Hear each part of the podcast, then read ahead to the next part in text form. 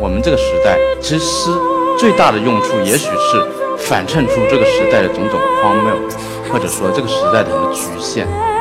爱是应该让对方成为自己，而不是互相依赖，不是互相捆绑，而是让自己得到自由的同时，也让对方得到自由。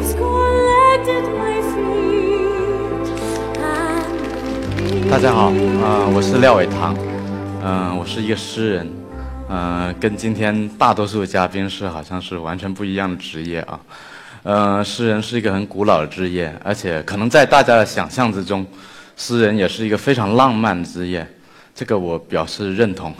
但是呢，我今天要来的呢，还有说我们作为一个现代诗人呢，不只是要浪漫这么简单，我们要做的是还要去反思浪漫，拆解浪漫。解构浪漫，重新去定义浪漫，重新去定义爱情，呃，通过诗歌。所以我这次的我的讲题叫做“以诗自爱”。以诗自爱呢，有两层意思。首先，当然就是说，我们为了我们的爱人，为了我们的爱情去写诗，把诗写给他们。但更深一层呢，就是说，用诗，通过诗，我们去达至一种新的对爱情的认识，寻找爱的。更多的可能而，不只是一种双方的占有或者双方的依赖啊，双方的不能分解啊，而且爱情应该是有更多面向的。嗯，其实经常我大家知道我是诗人以后，经常被问的问题就是说诗是什么，还有诗有什么用啊？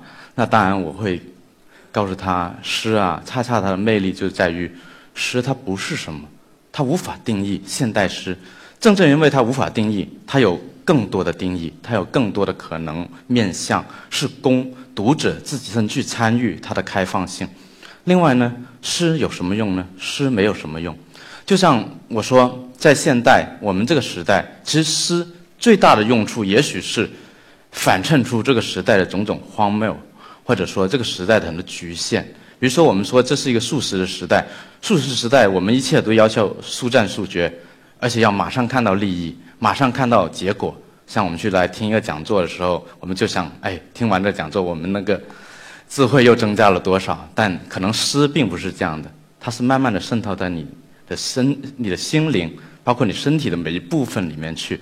就像有一首诗我特别喜欢的，叫木心写的《从前慢》，可能去年大家都有听过这首诗，因为它被改编成歌。他说，在从前，船很慢，车很慢，邮件也很慢。慢的，你只能一辈子爱一个人，啊，这就是慢的好处啊。足够的慢，我们才能真正的去进入爱的每一个细节，让爱能够成为我们的真正成为我们的一部分，而不只是我们的一个行为或者一种关系模式。另外呢，在这个功利社会里面，诗当然是没用的。正正因为它没用，它才稀罕。因为我们一切东西，我们都会问它有什么用啊？它能给我多少钱？它能我让我赚到什么东西？但是因为它无用的话，它反而变成了我们啊真正在里边获得自由的一个途径或者一个空间。呃，有一本书呢，我觉得很推荐大家来读，就是跟我们整个题目今天也很关关系很大，是法国的符号学家，也是其实是。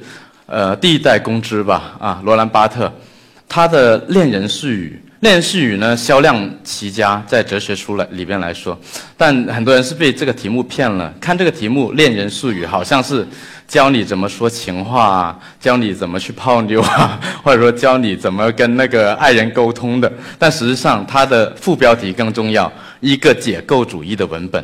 爱情是在我们去解构它的时候，我们才真正认识到爱情它应该包含多大的复杂度。有一句话，对于一个写诗或者想进入诗歌的人呢，我觉得都得记得这句话。他说：“当你意识到你的情思无法打动芳心，但你还继续写诗的时候，你才开始成为一个诗人。”这个其实影响很大啊，在呃中外这种诗歌的无用。是跟爱情之间的那种吊诡的关系，像卞之琳是呃，其实大家未必知他的名字，但他有一句诗很有名的，就是“你站在窗前看风景，看风景的人在桥下看你”，那个就是卞之琳写的爱情诗。他爱情诗，他写了一系列叫《无题》的爱情诗，就像李商隐一样。越是无题，在中国很含蓄嘛，越是无题，实际上里面那个内容是越多的。他的爱情无题诗写到第五首的时候，他突然顿悟了，就觉得空是更重要的。他说：“我在散步中感谢金眼是有用的，因为是空的，因为可以系一朵水花。为什么呢？为什么呃金眼我们的那个扣子的眼为什么有用呢？啊，不是因为他把衣服扣起来了，而是你可以把一朵花插在上面。接下去呢，他说。”我在计划中恍然，世界是空的，因为是有用的，因为它容了你的款步。世界、宇宙多么虚无，无限的实，无限的空。但是呢，对于我来说，它只有一个意义，就是我爱的人在里边漫步。假如你不在里边漫步，它才是彻底的空了。但正正因为它有这么大的空间，它能容下这个漫步。这个漫步呢，是呼应着我的心灵对你的追随的。其实我对你的爱有多大，要大到这么大的虚空才能容纳下来。啊，其实讲到爱情时，大家就会想到最近的热点就是冯唐。啊，这个呢，因为为什么会讲到冯唐呢？因为好像冯唐是代表了一种现代的爱情，一种呃未来甚至是未来的时髦的爱。但像刚才我说卞之琳，他是三十年代的，比他更早的像泰戈尔。他的诗，一零年代、二零年代更早的时候写的诗，在冯唐翻译泰戈尔的事件里边呢，我恰恰看到了我们的保守，而不是看到了我们的前卫。呃，像这首诗是最有名的，就是泰戈尔最有名的一首诗，也是因为冯唐翻译的最离谱，所以这首诗被大家所知。呃，泰戈尔说：“世界对着他的爱人，把他浩瀚的面具揭下了，他变小了，小如一首歌，小如一回永恒的接吻。”冯唐就想啊，这个永恒啊、后汉啊，太土了。于是他就以他的习惯性思维啊，当然是一种直男的、赤裸裸的这种啊，对，对于他来说，情欲只是欲啊，或者说爱情只是一种嗯动物行为吧啊。他说：“大千世界在情人面前解开裤裆，绵长于舌舌吻。”千世如诗行，这裤裆和舌吻实质上都是原文里边没有的。实质上，他把原来的那种爱的那种无穷的多样性缩减到了单一性。像原来的面具，面具它可以是灵魂的面具，也可以是肉体上的面具。它同时遮挡又显露着你的内心，显露着你对某一个人的情感。但是在这里呢，你的情感荡然无存，只剩下一种赤裸裸的行为，而这个行为呢，只是显示出了他并没有超越可能一千年、两千年，甚至是更多千年前啊原始人可能是怎样对待自己的爱情的，其实谈不上爱情，所以这是一种爱情的退化退化。但泰戈尔他本身，他混杂着各种当时印度印度教的，还有那个甚至基督教的泛神论的各种神秘主义的思想，在他，在他的诗里边体现出来，令他对爱的想法其实就跟，呃，印度古时候的爱经一样，他是通过去爱去达至自身思想的一种深邃的程程度，令自己和爱人，包括爱这本身这行为，都带有更深刻的意义。接着要讲一个就更是啊更漫长的一个，呃一个被大家所着迷的诗人，就是仓央嘉措。啊，冯唐的这个走红可能是一时的，但仓央嘉措已经流行了三百年了。仓央嘉措呢为什么会这么流行？我想大多数人呢都还是被他的身份所吸引。他身份非常矛盾，他一方面住在布达拉森宫里边，但一方面他写了很多赤裸裸的、很直白的啊那个爱情诗。而且呢，他的爱情诗呢，呃，在网上衍生了非常多。我们在网上经常看到仓央嘉措的诗，其实啊，我告诉大家，有一半以上是假的，是伪作。首先，仓央嘉措的诗都是四行的啊，超过了四行的一般都是伪作。另外呢，仓央嘉措的诗是很神秘不可解的，反而网上很多诗呢，就是是用肤浅的对佛教的理解，在混杂着对所谓对情种的理解、对情圣的理解去理解仓央嘉措。但仓央嘉措的情爱观是怎么样的呢？他一方面自是来源于他血脉中的那种，就藏传佛教里边的宁玛派。宁玛派在藏传佛教里边是其实是一个最重视，呃，就是性爱对那个顿悟、对修行的重要性的，所以他本身不避讳啊爱情与性。但后来当然他因为这个被被人就是呃告到皇帝上去，说他呃不检点事情。但是呢，仓央嘉措正正因为他对性的重视，实质上达到了某一种宗教上的升华，是什么？对此世的关怀，对此在我们现在生活的世界的关怀啊，这个就有他的肉体，有他的情人来组成的。那我翻译仓央嘉措呢，是几年前开始，因为我对现有的译本都不满意，我就找了一个英译本。那个英译本是最大胆的英译本，是一个不懂藏文的。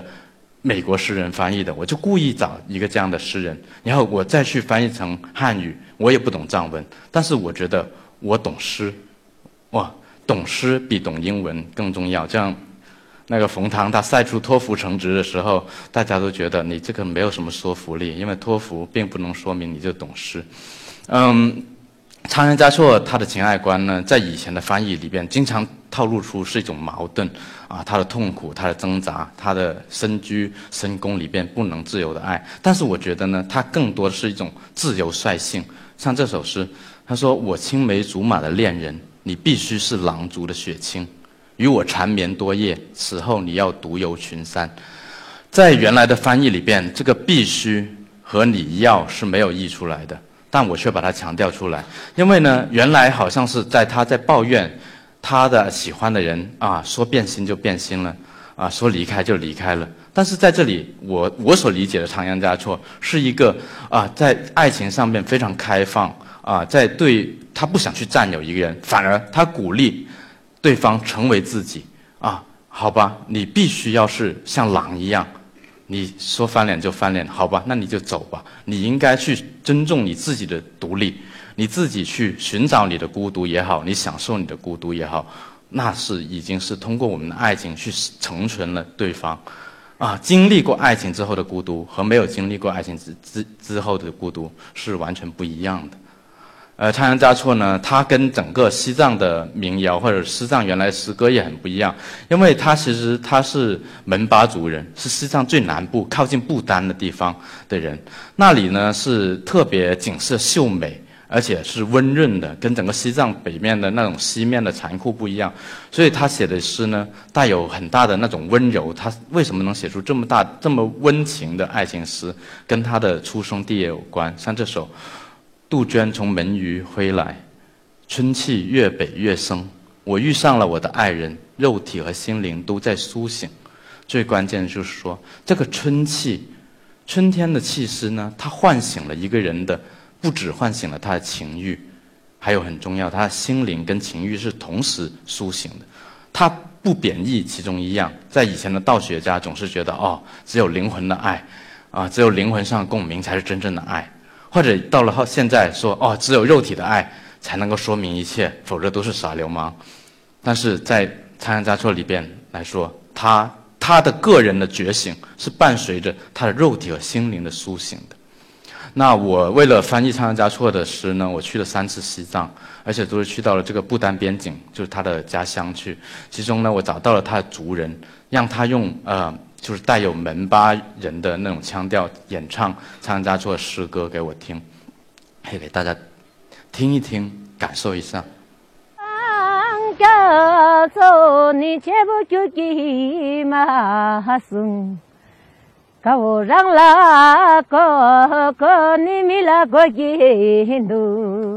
将军的中啊，干部和干部就给马送，高大人啦，高高和米啦，高给都。这是我跟香港电台电视部合作的，在西藏拍的关于仓央嘉措的一个纪录片。那里边这位就是仓央嘉措的同族人，门巴族人。呃，这个环境就是他从小生长的环境，大家可以看到，跟大家想象的西藏还真的不不太一样，非常美丽。呃，但是像刚才那首诗呢，众说纷纭，有人说是仓央嘉措的自我辩护，说不要怪我写这么这么奔放的情诗啊，其实啊，我跟你们大家是一样的，因为我也是有七情六六欲的人，我必须经历过这种呃人间情欲的试炼，我才能真正走到修行的更高一步。但也像是呃他的他当时所在的，包括现在的认同仓央嘉措的人民为仓央嘉措的辩护，其实他的身上仓央嘉措慢慢他已经成为一个承载着我们对自由的爱、自由的情欲的一种想象和追求的一个，可以说是一个符号。也可以说是一个传奇。仓央嘉措是一个极端的例子，他是一个三百年前的僧侣，啊，藏传佛教的僧侣。现在我接着讲的几个还是也是比较极端的例子，像这位羽谢野金子是日本当代呃近代非常重要的女诗人。她呢，她其实她身处的角色一点不比那个仓央嘉措要要自由哈，就是因为她是生在明治时代末年啊，大正时期的时候的一个日本的女诗人。日本的女性大家都知道，就是长期她们所受的这种禁锢，或者说她们的她们被判定的那个角色，比其实比中国女性可能还要还要更压抑。但是这个羽世野金子呢，她是真正把那种东方女性的那种情欲觉醒和角色的重夺写到了诗里边，在一百年前，这是她的诗集《乱发》里边我很喜欢的一首诗。血液燃烧，那夜在梦的旅店，把手臂借给你为枕，请不要看清这样的春行者。这首诗前面部分，我们现在会很能理解啊，在这个一夜情的时代啊，这很明显是一个这样的抢镜。但这个抢镜之后怎么办呢？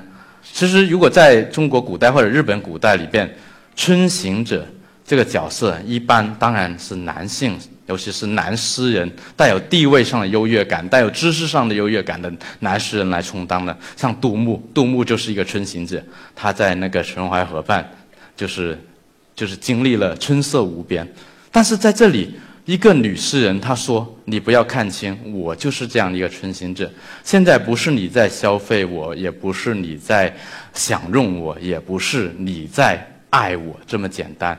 我也有我的字句。”我也是在这里行走着，我在这个爱情当中行走，一点不比你差。另外一个极端例子，啊，就是奥登。奥登是当代英美诗歌最重要的一位诗人，但他还有一点特别，是他是一位同性恋者。但其实他作为同性恋者呢，他在他的诗歌里边，他没有很赤裸的写到自己情欲，但是呢，他对爱情的看法，恰恰可能是因为他是一个。从呃同性恋还未能那个广泛谈论、谈论和被认同的时代走过来的一位诗人，所以他对爱情的认识也很不一样。其实比我们感觉上是要深刻的多。他在他有一句名诗叫做“我们必须相爱，否则死亡”，是他在一九三九年写的。一九三九年二战前诗，其实当时整个社会气氛还是压抑的。他提出这样的一句话，其实是符合我们一贯的想法，就是说。我们的爱情是能够战胜死亡的，我们的爱情是能够超越尘世中的一切的。但是过去了三四十年以后，到了六十年代，他最后一次整理自己的诗集，毅然把这句话改了，改成“我们必须相爱和死亡”。啊，我们必须相爱和死亡呢，其实比前者的境界其实是更高。这里边是一种持生死的观念，像用东方的哲学来理解的话，生。以爱为极端啊，我们去爱去恨啊，这种情感才令我们的生而丰盛嘛。但是如果他跟死亡并排的时候呢，两者互相成满足彼此，互相成全彼此。一个没有爱过的人，他的死亡也是遗憾的；一个没有死亡作为我们有限生命的一个终点的人，他的爱也是虚无的。他的爱也不不会那么值得珍惜。也许我们一生只能爱那么几回，甚至一回，但是因为有这个限度在这里，反而这个爱是很重要的。另外，最后呢，带给大家一首呢是很后现代的诗歌，是来自台湾女诗人，可能是台湾最受欢迎的女诗人，她叫夏雨，她写的一首叫《鱼罐头》，副标题《给朋友的婚礼》。但是呢，这首诗呢也是一首高级黑哦，大家听一听就知道为什么我说是高级黑。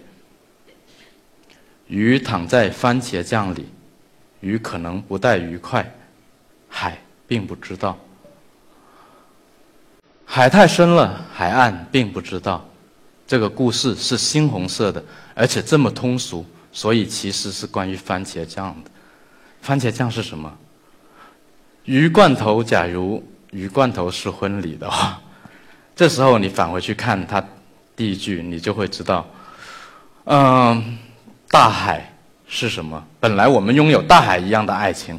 我们的情感是大海一样宽广的，然后你却选择了为了给你的爱情保鲜，你自己躺到了番茄酱里，躺到了一个罐头里面。其实他在这首诗是一首讽刺，有点讽刺我们想象中的那种啊，爱情啊，最后以婚姻为我们婚姻来一个完满的结局吧，这种观念。所以说它是很后现代一种想法，而且呢，这里边呢，你慢慢了，你忘记了。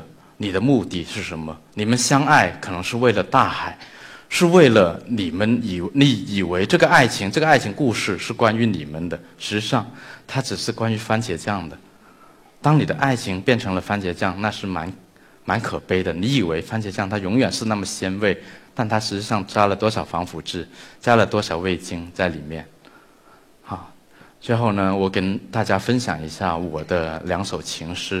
其实这两首情诗也蛮有意思的。一首写于我十多年前，还蛮青春的时候，我对爱情的理解；一首呢，就写于我刚刚结婚以后，但是我没有走进鱼罐头里。第一首呢比较长，这首诗我只会跟大家讲第一段。这首诗可能是我在网络上流传最广的一首诗，啊，但是也很冤枉，很多人去流传它呢，是以为这首诗就是帕斯捷纳克写的。帕斯捷纳克就是日内呃日瓦戈医生的作者啊，苏联时期获得诺贝尔文学奖的大师。他呢，他喜欢另一位女诗人茨维塔耶娃，但是茨维塔耶娃呢，喜欢另一位更伟大的诗人里尔克。所以他们的三角关系挺错综复杂，而帕斯捷纳克又特别崇拜里尔克，所以在这个情况下，他的一辈子他没有真正的表露过对茨维塔耶娃的爱，所以我觉得很遗憾，我就以他的口吻写了一首诗，代他写了一个情书给茨维塔耶娃。但其实我通过这写这首诗呢，还是要强调一点，反而是最后这三角关系里面啊，里尔克是真正超脱的，真正最伟大的他对爱情的想法。我们多么草率地成为了孤儿，玛琳娜，这是我最后一次呼唤你的名字。大雪落在我锈渍斑斑的气管和肺叶上。说吧，今夜，我的嗓音是一列被截停的火车。你的名字是俄罗斯漫长的国境线。其实，呃，这两句很多人都很喜欢，但很多人都不知道。为什么喜欢？可能有的人觉得啊，俄罗斯多么浪漫啊，火车多么怀旧啊。但其实我想写的是，啊，也许我并不一定帕斯捷纳克不一定要拥有茨维塔耶娃，他只需要去读他的名字，他只需要去爱他。这个爱可能已经跟他无关了，就是说我爱你，我的爱跟你无关。爱情它本身它的过程像一列火车一样。在俄罗斯漫长的国境里边走，这个走的过程才是爱情，而不是说终点。它能开到莫斯科也好，开到彼得堡也好，开到斯伯利亚也好，这不重要。啊，我去念叨着你。同时呢，在这个过程之中呢，我成为了这列经历了一切的火车，而你呢，因此而更加复原辽阔，就像里尔克所期待的。里尔克最重要的一点爱情观，他说，爱是应该让。对方成为自己，而不是互相依赖，不是互相捆绑，而是让自己得到自由的同时，也让对方得到自由。啊，当然，在这种美好的想象之下，我结婚以后，我也写了一首类似的诗，叫《致夜树》。永远感谢夜里的树，你们黑暗中手挽着手，那么安详。你们要去哪里呢？能否把我也带上？永远未及黑中之黑，你用蓝黑墨水在我身上绘画一切花绽重辉，但我不在此身上。永远美丽，浮满着新月，你们相爱而不相防，婆娑着相望，人世间何事？第一万个夏天，林样。其实这里边。说是很现代，很当我是一个当代诗人，去写我的我所期待的一种新的一种关系，婚姻能让我们的爱情去到一种新的阶段，会是什么样的时候？其实我的潜台词可能是两千多年前我们的庄子说的“相濡以沫，相忘于江湖”，还有一千多年前李白说的“永结无情游，相相期傲于云汉”。其实两个人应该是两个非常独立、非常独立，但是呢，就像树一样，当风来的时候，它们的枝叶会互相碰撞、互相交流，它的根在下面可能是相连的。我觉得这个应该是我们，呃，通过爱情、通过婚姻能够达到的一个比较、比较理想的状态。当然，这一切还是通过诗歌令我们的想象力开放到了这样的程度。我们的诗歌带领我们走向一个更自由的爱情，谢谢。